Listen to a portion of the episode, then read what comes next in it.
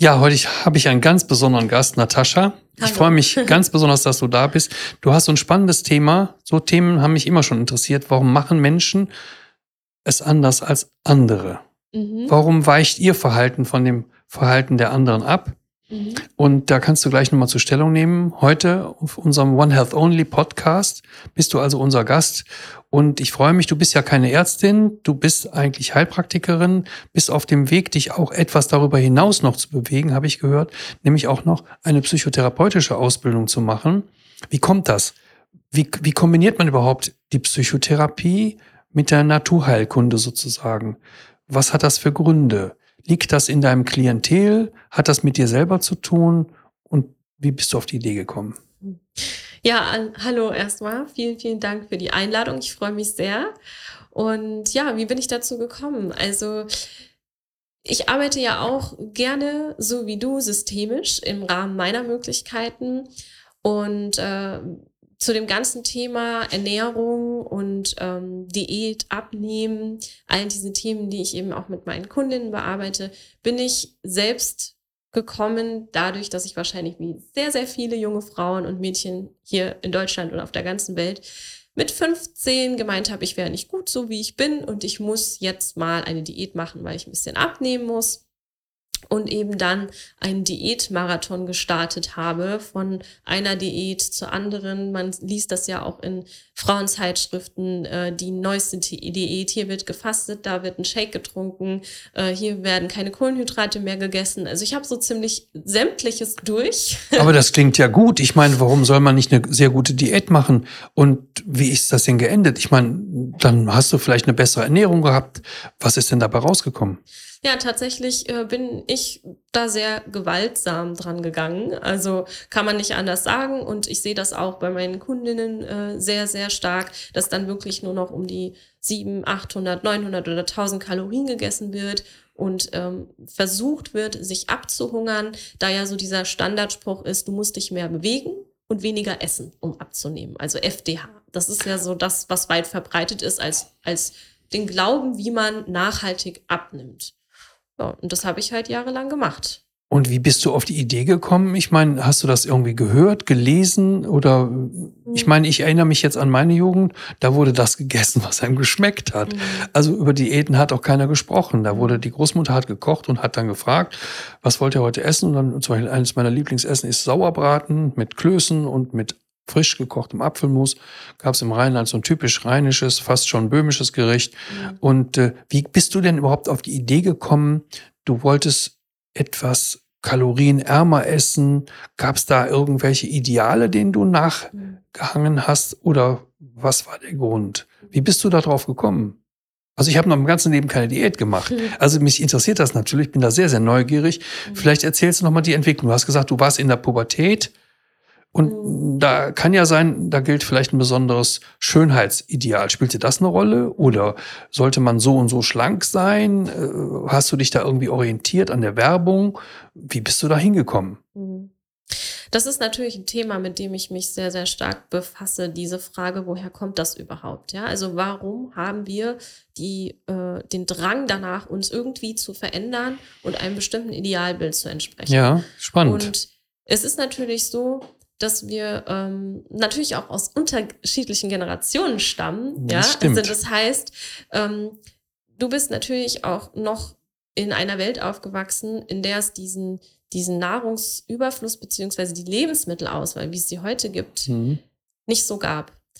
Und wenn ich so an meine Eltern, äh, Großeltern denke, die sind jetzt so um die 80, ähm, da war es noch weniger, da gab es den Tante-Emma-Laden mit 100 mhm. Lebensmitteln und es gab nicht überall einen riesen Supermarkt mit Tausenden von Lebensmitteln, die hochverarbeitet, industriell hergestellt, gepanscht mit Zucker, mit Zusatzstoffen und allem Möglichen waren.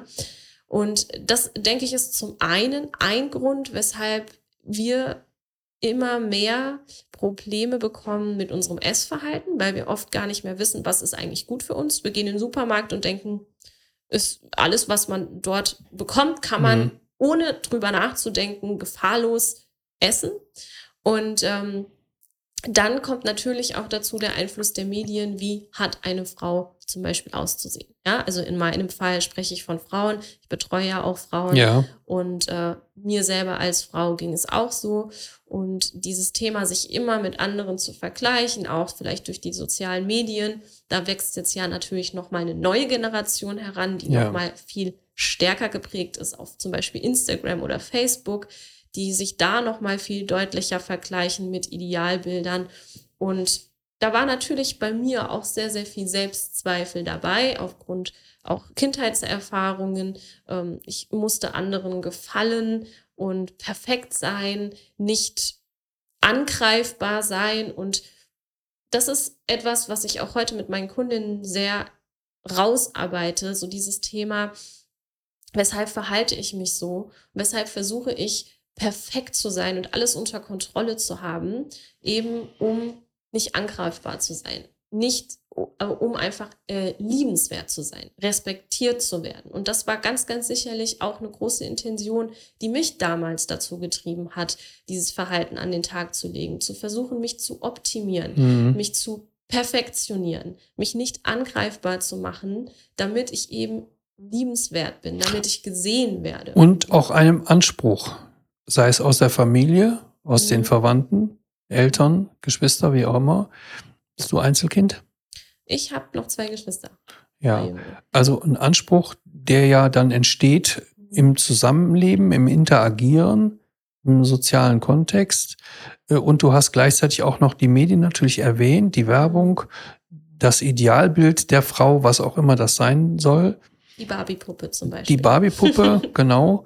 Und äh, das stimmt schon. Ich bin ja nun viele Jahre älter als du, komme also wirklich aus einer anderen Generation, aus auch noch einer anderen Welt. Es war die Nachkriegswelt. Wir hatten also noch Bombenkrater sozusagen links und rechts vom Haus, wo wir natürlich nicht bei Todesstrafe nicht spielen durften, was wir natürlich da drin gemacht haben. Und auch kein Blindgänger ist hochgegangen.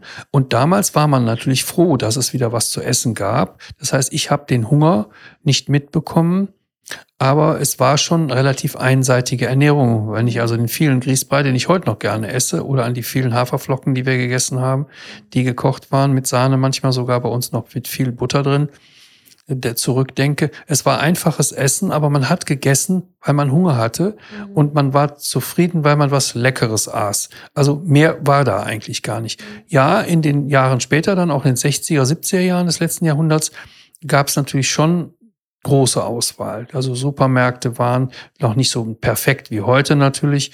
Mhm. Äh, Aldi entstand mehr oder weniger da. Da wurden also einfach Kisten in so einen Schuppen, in so eine Halle gefahren und dann werden die, waren die aufgerissen und dann nahm man sich das Zeug, will ich mal sagen, es waren, nahm man sich aus der Kiste raus. Und auch wenn ich mir heute die Aldi-Filialen angucke, die auch mit raffinierten Beleuchtungen und so weiter arbeiten und dann natürlich das Obst oder auch die Früchte oder was auch immer präsentieren, um uns dann entsprechend, äh, ja, doch äh, verlänglich zu machen sozusagen. Mhm.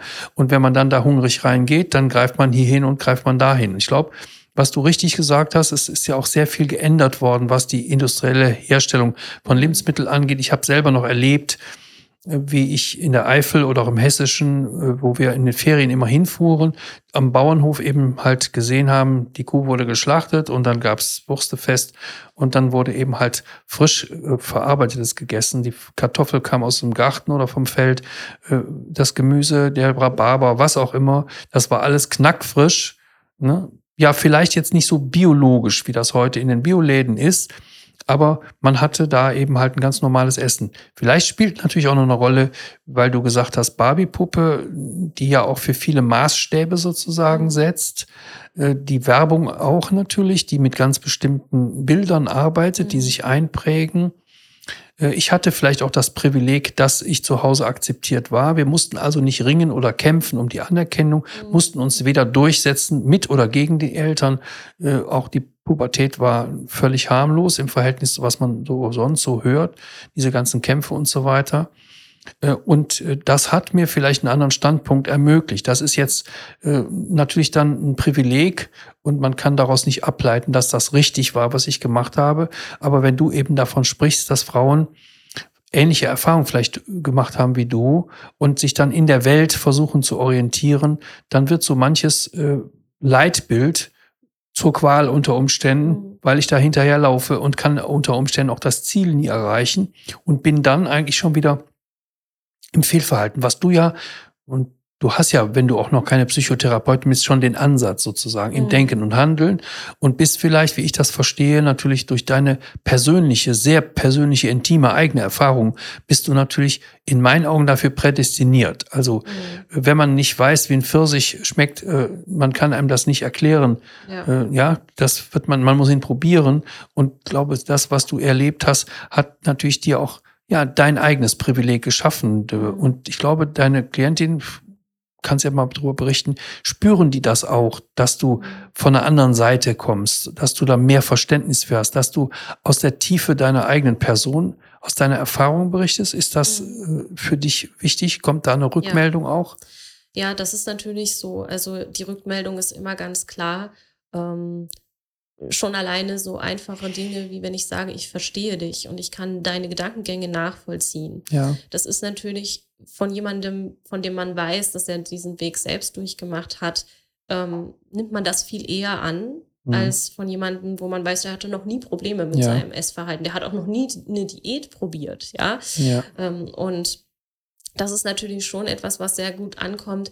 Was aber auch ganz, ganz wichtig ist, ist, dass ich eben nicht nur die psychologische Seite betrachte, ja, Aha. sondern dass man auch hier eben immer diesen systemischen Ansatz verfolgt oder ich ihn verfolge, auch in der Zusammenarbeit mit meinen Kundinnen, dass da eine ordentliche Anamnese gemacht wird, dass da Symptome abgeklopft mhm. werden, die nicht nur psychischer Natur sein können, sondern eben auch ausgelöst durch viele und lange Hungerdiäten zum Beispiel, dass der Körper ja. in Mangelzustand kommt, dass sich die Hormone verschieben und es eben auch auf körperlicher Seite schon Problematiken gibt, die ja wiederum auch Stimmungsschwankungen machen mhm. und Depressionen auslösen können.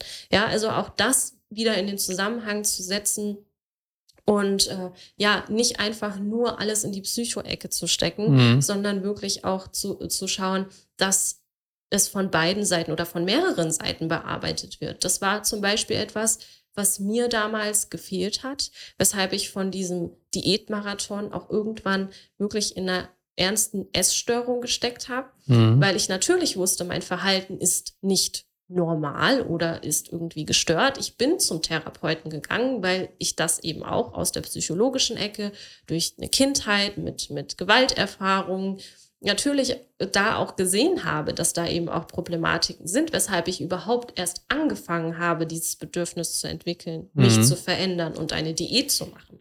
Ja, aber es gab eben da auch schon wieder Probleme, die ich verursacht habe körperlich, weshalb ich da natürlich auch nachgehen musste. Und da konnte mir keiner helfen. Und deswegen habe ich eben angefangen, mich da weiterzubilden, zu schauen, was braucht der Körper überhaupt für Nährstoffe.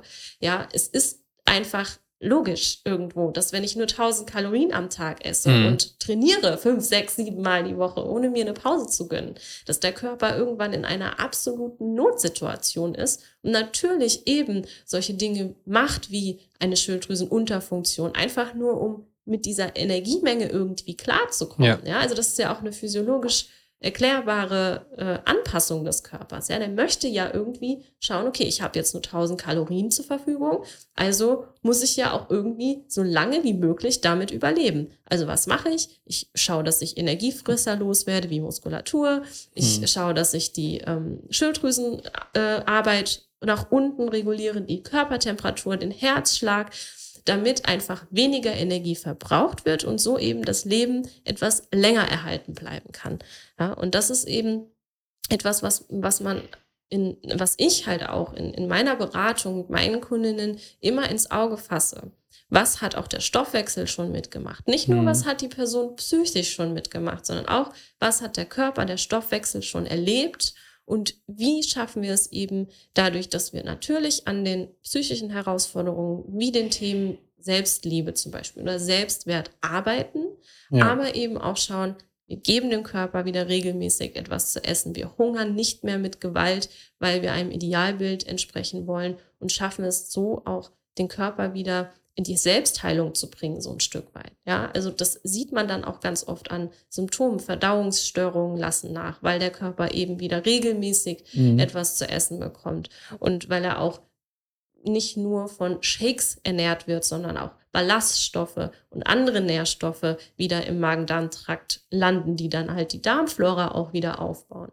Oder Neurodermitis geht zurück, weil das Stresslevel im Körper einfach sinkt und Entzündungen eben sich abschwächen. Ja, und das sieht man dann schon ganz, ganz äh, stark, wie man eben sowohl auf der psychischen als auch auf der körperlichen Ebene sehr, sehr viel tun kann.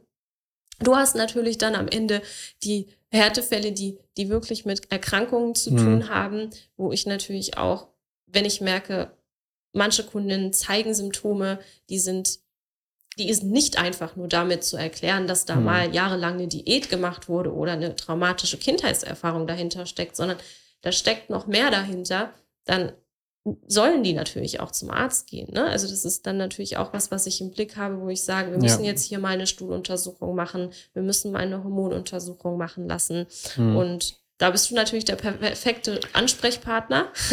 ja, das stimmt, äh, weil das hast du auch so schön gesagt eben und äh, das ist ja bei mir auch der Fall. Ich habe eigentlich immer schon sehr, sehr früh, auch schon vor der Schule eigentlich angefangen, die Dinge versucht in den Zusammenhang zu stellen und dann mhm. danach zu fragen, weil es für mich dann einfacher verständlich ist, weil äh, wenn man die links und rechts der Straße liegenden Dinge gar nicht berücksichtigt, das wie bei Autobahnfahren, dann mhm. weiß man nichts von der Landschaft und die Landschaft ist eben halt prägend und die ist entscheidend wichtig. Und äh, viele Fragen stellen sich dann auch ganz anders. Und was mich ja erstaunt hat bei dir, und das hat mich auch sehr gefreut, dass du ja sagst, nein, ich guck dann auf die Schilddrüse oder ich guck dann auf äh, andere Dinge, du schickst dann auch weg und lässt das machen. Und wahrscheinlich wirst du auch manchmal an die Grenzen noch stoßen, wenn du zum mhm. Beispiel beim Hausarzt dann eine Empfehlung gegeben hast oder für den Hausarzt eine Empfehlung mitgegeben hast. Ja. Wie, wie gehst du damit um? Was ergibt sich da? Entsteht da ein Dialog oder ist das oft eine Konfrontation? Heißt es, was ist denn das für eine Heilpraktiker? Was will die denn? Mhm. Vielleicht Gibt es da so Erfahrungen, die du, klassische Erfahrungen, die du gemacht hast? Wie, wie läuft das mit, mit den Anregungen, die du aus deinem systemmedizinischen Denken heraus findest und dann auch an die Klientin weitergehst? Wie, wie läuft das? Die sind ja erstmal dann auf sich gestellt und müssen jetzt los und müssen das, was du gesagt hast und auch mit berechtigter Erfahrung auch an sie heranbringst. Was passiert dann, wenn, wenn die zum Hausarzt gehen? Ja, das ist teilweise tatsächlich sehr frustrierend. Ne? Also, ähm, weil die Hausärzte das ganz oft nicht ernst nehmen.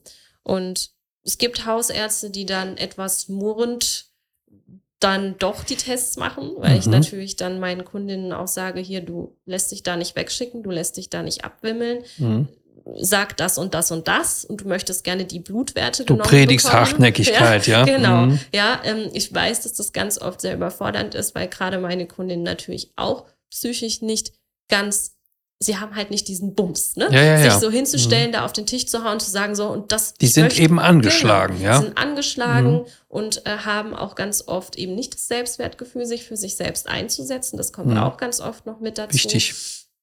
Und äh, das ist halt eben schon eine Schwierigkeit, weshalb ich da auch ähm, ja immer Schwierigkeiten habe, die richtigen Ärzte zu finden, beziehungsweise die Kunden dann die richtigen Ärzte finden. Mhm. Ähm, es ist natürlich so, wenn ich jetzt nicht weiterkomme, weiß ich, ich kann, kann sie zu dir schicken. Ja, mhm. Ob sie das dann letztendlich machen, das ist dann, ist dann noch die die zweite Frage aber, das ist letztendlich alles, was in meiner Macht steht in dem Moment. Ich bin in, die, in dem Moment, wo Kundinnen zu mir kommen mit diesem Wunsch, ich möchte wieder ein entspanntes, gesundes Essverhalten entwickeln, ich möchte eine, eine Routine haben und mich wohlfühlen in meinem Körper, kann ich sie an die Hand nehmen und kann sie dabei begleiten mhm. und kann ihnen den Rat geben, gewisse Dinge zu tun und gewisse Schritte zu gehen. Ja, und dann ist es natürlich schon frustrierend manchmal, dass ich kein Arzt bin und wirklich auch medikamentös Therapien mit ihnen machen kann. Ja, aber mhm. da muss man dann eben schauen, dass man mit Menschen kooperiert wie dir. Ja, ähm, um da halt dann einfach zu schauen, dass man da noch weiterhelfen kann. Ja, wenn es tatsächlich so ist, dass man, dass, dass ich hier einfach an eine Grenze stoße. Ganz oft ist es, also in den allermeisten Fällen tatsächlich ist es so, dass ich meine Kundinnen sehr gut dahin bekomme, dass sie ein entspanntes Essverhalten entwickeln mhm. und dass das nur ein ganz, ganz kleiner Bruchteil an Kundinnen oder Klientinnen ist, wo wirklich ernstzunehmende Symptome da sind, wo ich sage, hier muss wirklich jetzt ein Arzt drüber schauen. Ja? Weil ich aber auch meine Kunden durch ein Auswahlverfahren laufen lasse. Also ich mhm. schaue mir durch eine gezielte Beratung erstmal an, wo liegt die Problematik? Ja, und ist es, ist es etwas, was vielleicht auch mein, meine Arbeit im Moment oder meine Expertise im Moment übersteigt? Und was kann ich dann anraten zu tun? Ja, das äh, ist natürlich immer auch für jeden Ernährungsberater, für jeden Personal Trainer. Wir müssen immer im, im Hinterkopf behalten, dass es eben Punkte gibt, an denen wir nicht weiterhelfen ja. können. Das heißt aber nicht, dass wir die Kunden oder die Klienten alleine lassen müssen. Wir können ihnen trotzdem beiseite stehen, gerade wenn wir wissen, dass sie eben nicht die Kraft haben, sich für sich selbst einzusetzen, kann man sie trotzdem noch an die Hand nehmen, was ja. ich dann auch mache. Ja. Aber ähm, das ist im Prinzip so die Hauptarbeit, die ich erstmal tun kann, erstmal abzuklären, wo ist das Problem? Mhm. Was, welche Schritte können wir tun? Äh, auch um überhaupt mal die Ängste zu verlieren vor bestimmten Lebensmitteln. Viele Frauen rühren ja beispielsweise gar keine Kohlenhydrate mehr an, weil die ja, prinzipiell ja dick machen. So haben wir das gelernt, so haben wir das eingebläut. Oder es sind doch viele Vorurteile geschaffen worden, nicht? Bekommen. Eingehämmert ja, worden. Also mhm. da hat ja auch eine Riesenlobby, ähm, verdient ja da Milliarden dran, dass wir immer wieder dieselben Diäten machen und ähm, uns da durchprobieren, bis wir selber krank und kaputt sind. Mhm. Und diesen Kreislauf zu durchbrechen. Das ist erstmal meine Aufgabe. Was machen deine Klientinnen, wenn du sie an die Hand nimmst? Äh, wie sind deine, ich will jetzt nicht sagen Erfolgsraten, aber tragen sie die Botschaft auch raus? Äh, sozusagen schaffst du dir auch, wie ich das immer geplant habe, ein Netzwerk, äh, sozusagen wie so ein Schneeballsystem? Denn wir können ja, das ist auch der Grund, warum ich jetzt im Internet bin, wir können ja nicht am Tag mehr als also bei mir ehrlich gesagt fünf oder sechs Patienten, das ist im Grunde übersteigt das schon meine Kapazität, mhm. weil, und das machst du ja wahrscheinlich auch, ich mir natürlich enorm viel Zeit nehme. Das, was der normale Hausarzt ja überhaupt auch nicht kann, das muss man natürlich auch mal immer wieder betonen. Mhm. Der schafft das ja nicht. Meine Schwiegertochter hat ein bis 150 Patienten am Tag. Ich kenne Kollegen, Orthopäden, die haben 200 Patienten und mehr am Tag. Mhm. Und ja, ich sehe auch, dass Profis das natürlich in ihrem Bereich können und Orthopädie kann man durchaus mit dem, was wir so machen, Systemmedizin nicht, vergleichen, obwohl gerade dieser Orthopäde, der in Süddeutschland, äh, der hört und staunt auch immer wieder über die Symptome und der ist der treueste meiner Anhänger und der schickt mir dann auch die Leute und sagt, mhm. du, da stimmt noch irgendwas nicht. Das ist nicht nur das Knie, ja, da ja. ist noch was anderes. Ne? Gibt es denn viele Kollegen, die ähnlich denken und handeln? In ganz Deutschland? Oder und wie machst du es auch mit den Klienten? Kommen die alle zu dir oder machst du das jetzt hauptsächlich online? Wie läuft deine Arbeit überhaupt jetzt in Praxis ab? Mhm. Also tatsächlich kommen die Klienten hauptsächlich über die Social Media Kanäle, äh, Kanäle wie Instagram ja, ja. oder den Podcast zu mir. Mhm. Denn ich zeige natürlich auch, gebe viele Einblicke, ich kläre viel auf, ich versuche wirklich ein Bewusstsein dafür zu schaffen, auch systemisch zu denken den Kopf nicht in den Sand zu stecken, sich nicht nur in eine mhm. Schublade zu stecken und vor allen Dingen auch zu lernen, den Körper zu verstehen, ihn nicht zu quälen, ja, mit irgendwelchen Hungersdiäten, sondern mhm. mit ihm zusammenzuarbeiten. Denn alles, was er ja letztendlich tut, tut er nur, damit wir überleben. Und deswegen halte ich dazu erstmal schon an, den Körper als Freund zu sehen und nicht als Feind, so wie das ja viele Frauen tun. Aber es ist tatsächlich so, dass nicht viele in dem Bereich, in dem ich arbeite, so denken wie ich. Weil auch das Bewusstsein gar nicht da ist. Mhm. Und das ist eben auch. Wie kommt ähm, das? Ist das von der Ausbildung her oder haben die eine andere Persönlichkeit?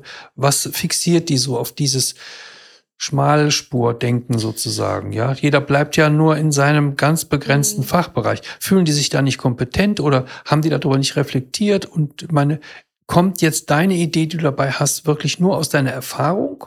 Mhm. Oder ist das dein Naturell oder deine Art zu denken immer schon gewesen? Also was, was qualifiziert dich oder was bringt dich auf diesen in, in meinen Augen einmaligen, auch äh, ja halt systemmedizinisch, systembiologisch, mhm. systemmenschlich, wie auch immer, Pfad. Ist das wirklich deine persönliche Erfahrung? Mhm. Hast du erkannt, welche Schwächen die Hilfen hatten, die dir gegeben wurden? Vielleicht versuch das mir noch mal so ein bisschen und auch unseren Zuhörern klar zu machen. Was hat dich da so anders gemacht? Mhm. Das ist natürlich eine Kombination aus mehreren Faktoren. Ich habe schon einen großen, eine große intrinsische Motivation, immer weiter zu lernen. Also mhm. wir sehen das ja auch, wenn wir uns mit etwas beschäftigen, dass dieses Thema kann uns verschlucken. Ja, und so gibt es ganz viele Themen, in die wir uns richtig reingraben können. Mhm. Und ich war schon immer, auch als Kind, wollte ich, warum ist das so? Äh, ich wollte das immer alles wissen. Das wollte ich hören, genau. Ja. Das ist interessant. Ja, das ist ganz spannend. Und mhm. meine Ursprünge sind ja wirklich in der ganz klassischen Personal Training und Ernährungsberatungsbranche.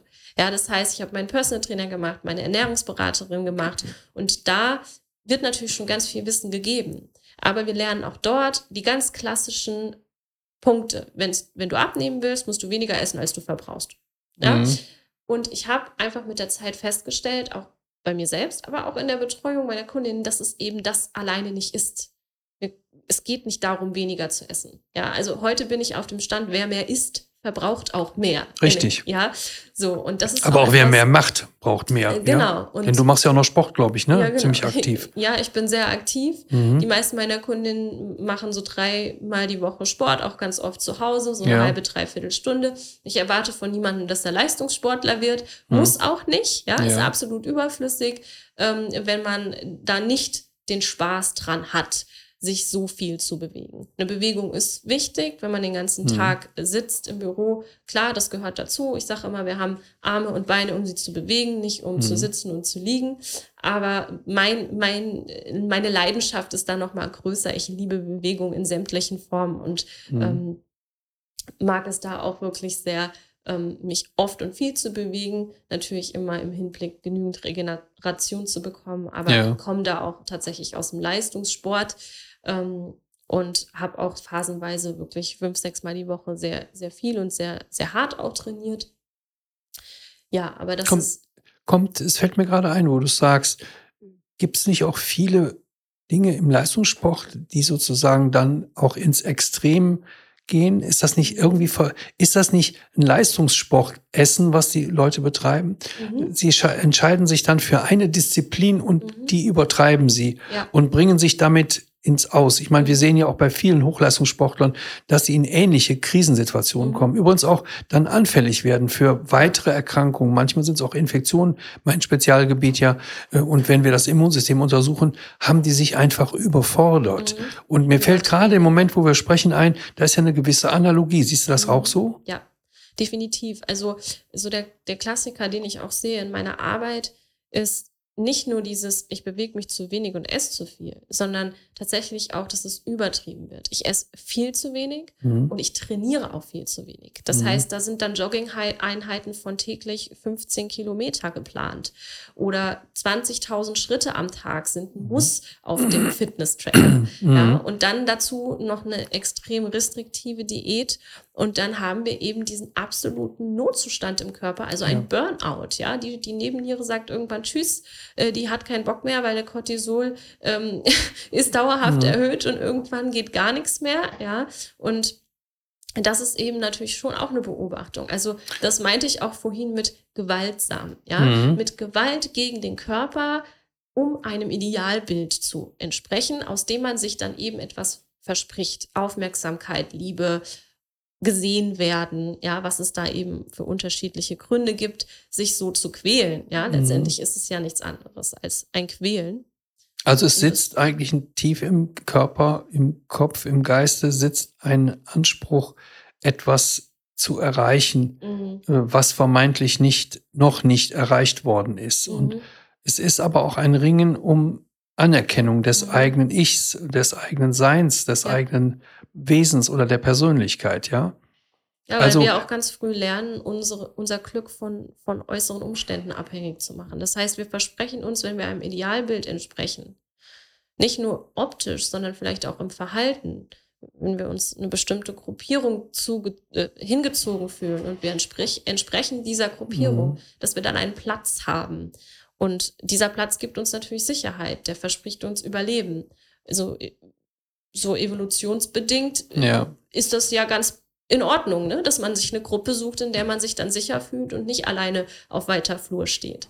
Gibt es einen philosophischen Hintergrund oder literarischen Hintergrund, den du auch deinen Klientinnen empfehlst, dass sie sich noch ein bisschen orientieren? Mir fällt ein Buch ein von Jean Litloff auf der Suche nach dem verlorenen Glück, äh, die ja auch eine Reflexion betrieben hat und zwar einen Vergleich angestellt hat in diesem Buch, was eigentlich aus einer Reise eine schicke Frau, äh, bei Männern natürlich sehr gut angekommen.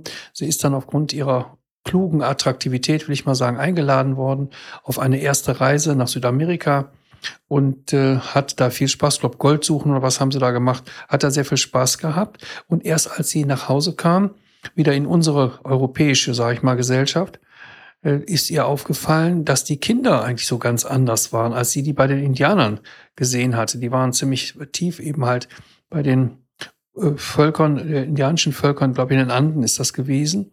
Und das hat sie so viele Fragen stellen lassen, dass es ihr keine Ruhe gelassen hat. Und sie ist dann zurückgegangen zu den Indianern und wollte fragen, obwohl die so einfach sind, so wenig essen oder, oder nur ganz wenig Auswahl haben beim Essen, sind die überglücklich.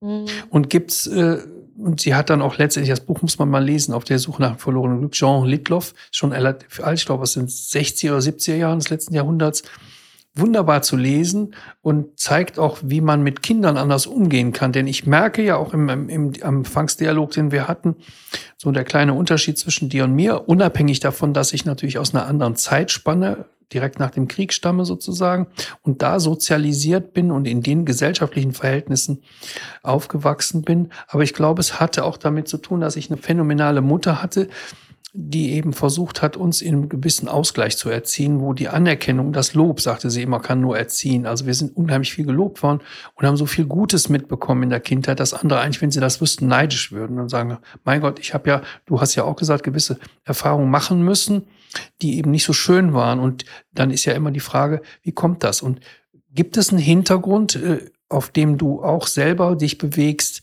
was jetzt die Philosophie angeht, äh, das Menschliche oder das Erkenntnistheoretische? Also hast du irgendeine Literatur? Gibt es ein Vorbild, äh, was du gelesen hast, was dich selber auch auf deinen Weg gebracht hat? Oder kommt das einfach aus deiner Intuition, wie du es ja eben so schön beschrieben hast? Oder gibt es dahinter doch noch irgendeinen Gedanken? Hast du irgendwelche Vorbilder in dem Punkte zumindestens? Mhm.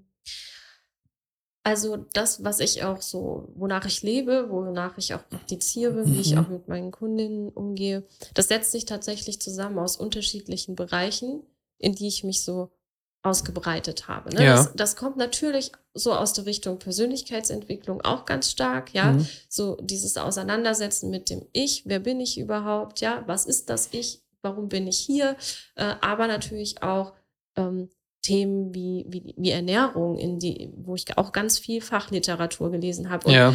auch nicht nur in eine Richtung. Ich habe mir durchaus auch Bücher über vegane Ernährung äh, mhm. angeschaut. Ich habe über Paleo, über Low Carb. Ich habe mir alles durchgelesen, weil ich ja erstmal nicht, nicht auf etwas zeigen wollte und ja. sagen wollte, das ist verkehrt und das ist verkehrt, mhm. sondern das, Oder das ist es und das und, ist es. Genau, ja? so. Und mhm. das setzt sich tatsächlich aus all diesem zusammen. Also das ist auch zum Beispiel eine Schwierigkeit, die ich immer habe, wenn meine Kundinnen mich auch nach Büchern fragen, was kann ich lesen, um mich da mhm. noch weiterzubilden. Das meine ich so ein bisschen, ja? ja. Ich kann natürlich einige Bücher nennen. Was ich zum Beispiel ganz toll finde, ist äh, zum Thema Ernährung das Buch Ernährungskompass. Mhm. Ähm, da das arbeitet schon auch sehr mit der Philosophie, die ich so habe, ja. ähm, nicht mit Verboten zu arbeiten, sondern wirklich auch zu hinterfragen, was braucht mein Körper eigentlich, aber trotzdem auch, was braucht meine Psyche. Und es ist auch okay, mal Schokolade zu essen, mhm. wenn ich einfach mir bewusst mache, was es mit mir macht und äh, vielleicht auch, was die Intention dahinter ist. Wir haben ja auch vorab schon darüber gesprochen. Manchmal isst man auch Schokolade, weil Glückshormone fehlen. ja, ja, genau. Ganz und genau. das einfach mal zu hinterfragen. Esse mhm. ich die Schokolade jetzt wirklich der Schokolade wegen oder esse ich sie, weil ich durch irgendetwas getrieben bin oder mir irgendetwas, ja. einen Ausgleich um einfach einen Ausgleich zu schaffen. Ja, also sehr schwierig, deine Frage zu beantworten. Ja, glaube ich. Weil das natürlich aus unterschiedlichen Bereichen kommt, sowohl aus der, aus der psychischen, äh, psychologischen Richtung als auch aus ja. der ähm, ja, ernährungsmedizinischen Richtung. Es sieht ja auch so aus, vielleicht das als Schlussgedanken, dass äh, heute, und du hast das am Anfang ja schon so ein bisschen erwähnt, äh, viele Probleme deshalb entstehen, weil ja einerseits die Provokation groß ist mit den unendlichen Nahrungsmitteln. Ich erinnere mich an eine mhm. norwegische Freundin, die ich hatte, mit der ich zum ersten Mal im KDW war. Die kommt vom Bauernhof aus Norwegen. Mhm. Und wenn man diese erschlagende fast, also ja. unglaublich beeindruckende Landschaft da sieht. Mhm. Und wenn man auch die Schlichtheit des Essens sieht, aber das kommt alles aus dem Garten, von eigenem Anbau sozusagen.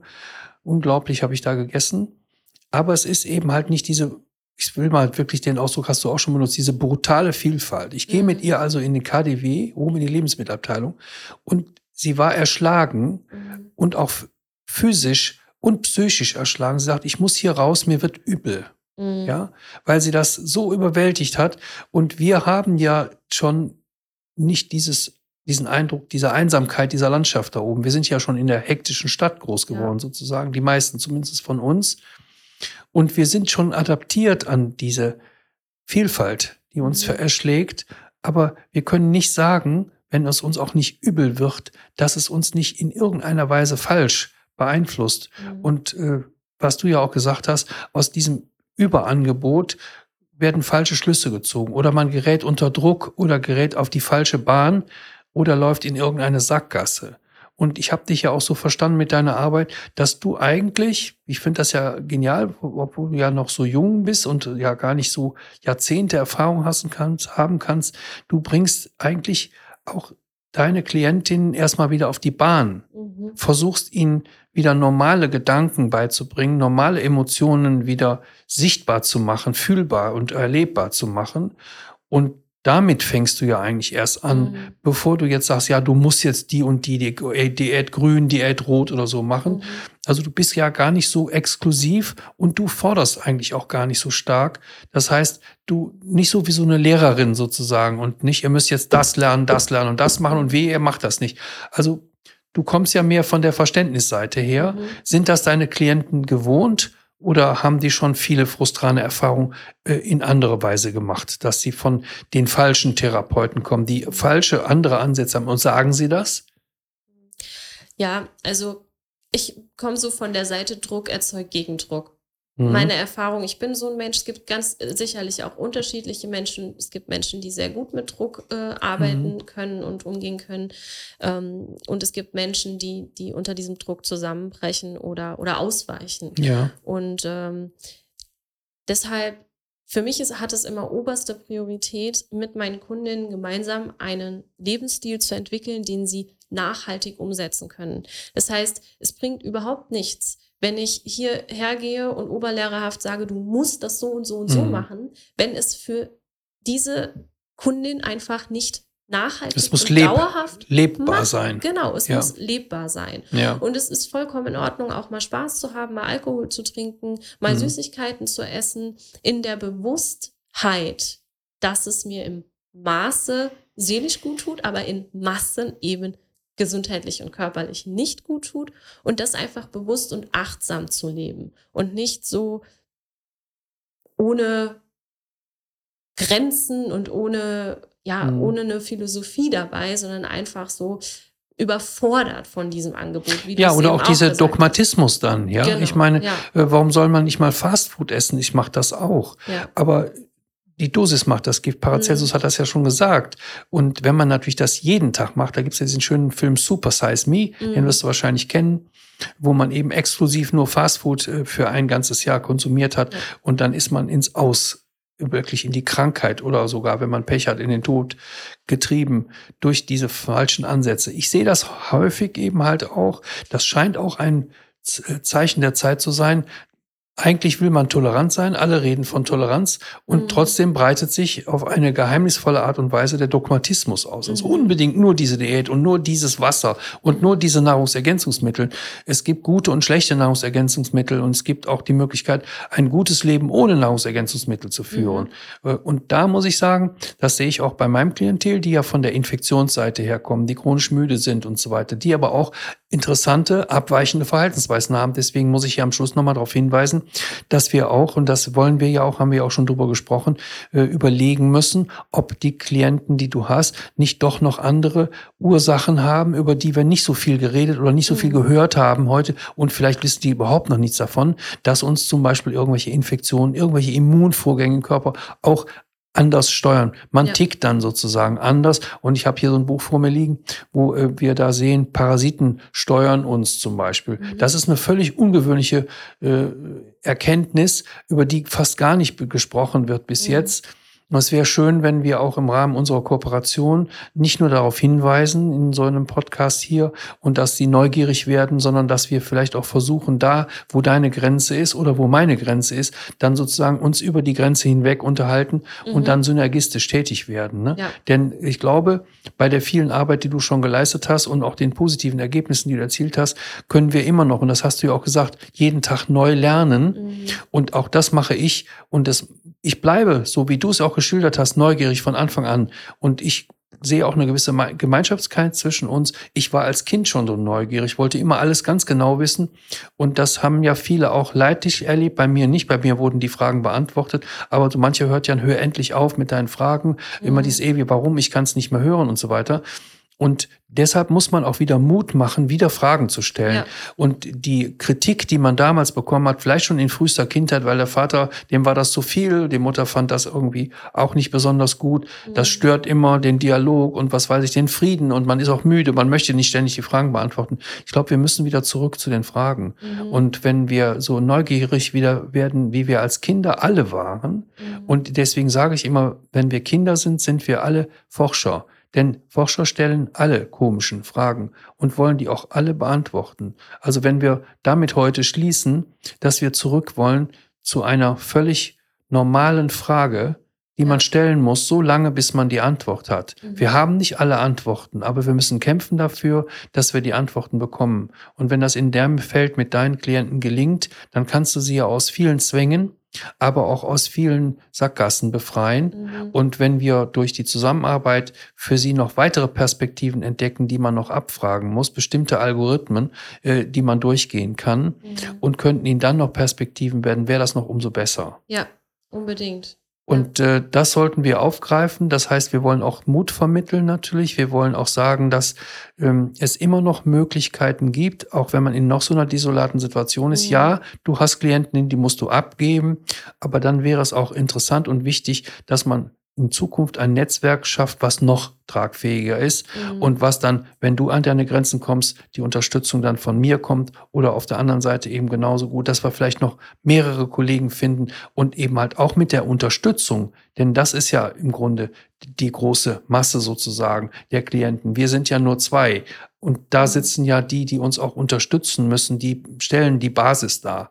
Ja. Und diese Basis wollen wir informieren, dass es doch Perspektiven gibt, die auch für uns manchmal erstaunlich noch das übersteigen, was wir vorher für unmöglich gehalten haben. Mhm. Und ich glaube, da sollten wir schließen. Ich bedanke mich für das äh, Interview und äh, ich glaube, wir haben noch viel zu tun und äh, es macht mich neugierig allein schon wieder aufs nächste Interview mit dir. Und wenn wir die Fragen eben gemeinsam angeben, dann sind wir auch stärker. Ja, sehr schönes Abschlusswort. Danke, Rolf. Ja, ich danke dir auch nochmal und ich hoffe, wir treffen uns wieder und dann sind wir wieder neugierig und versuchen wieder für uns und für die anderen die Fragen zu beantworten. Also, sehr, sehr gerne. Alles Gute, bis bald. Bis bald. Ciao. Tschüss.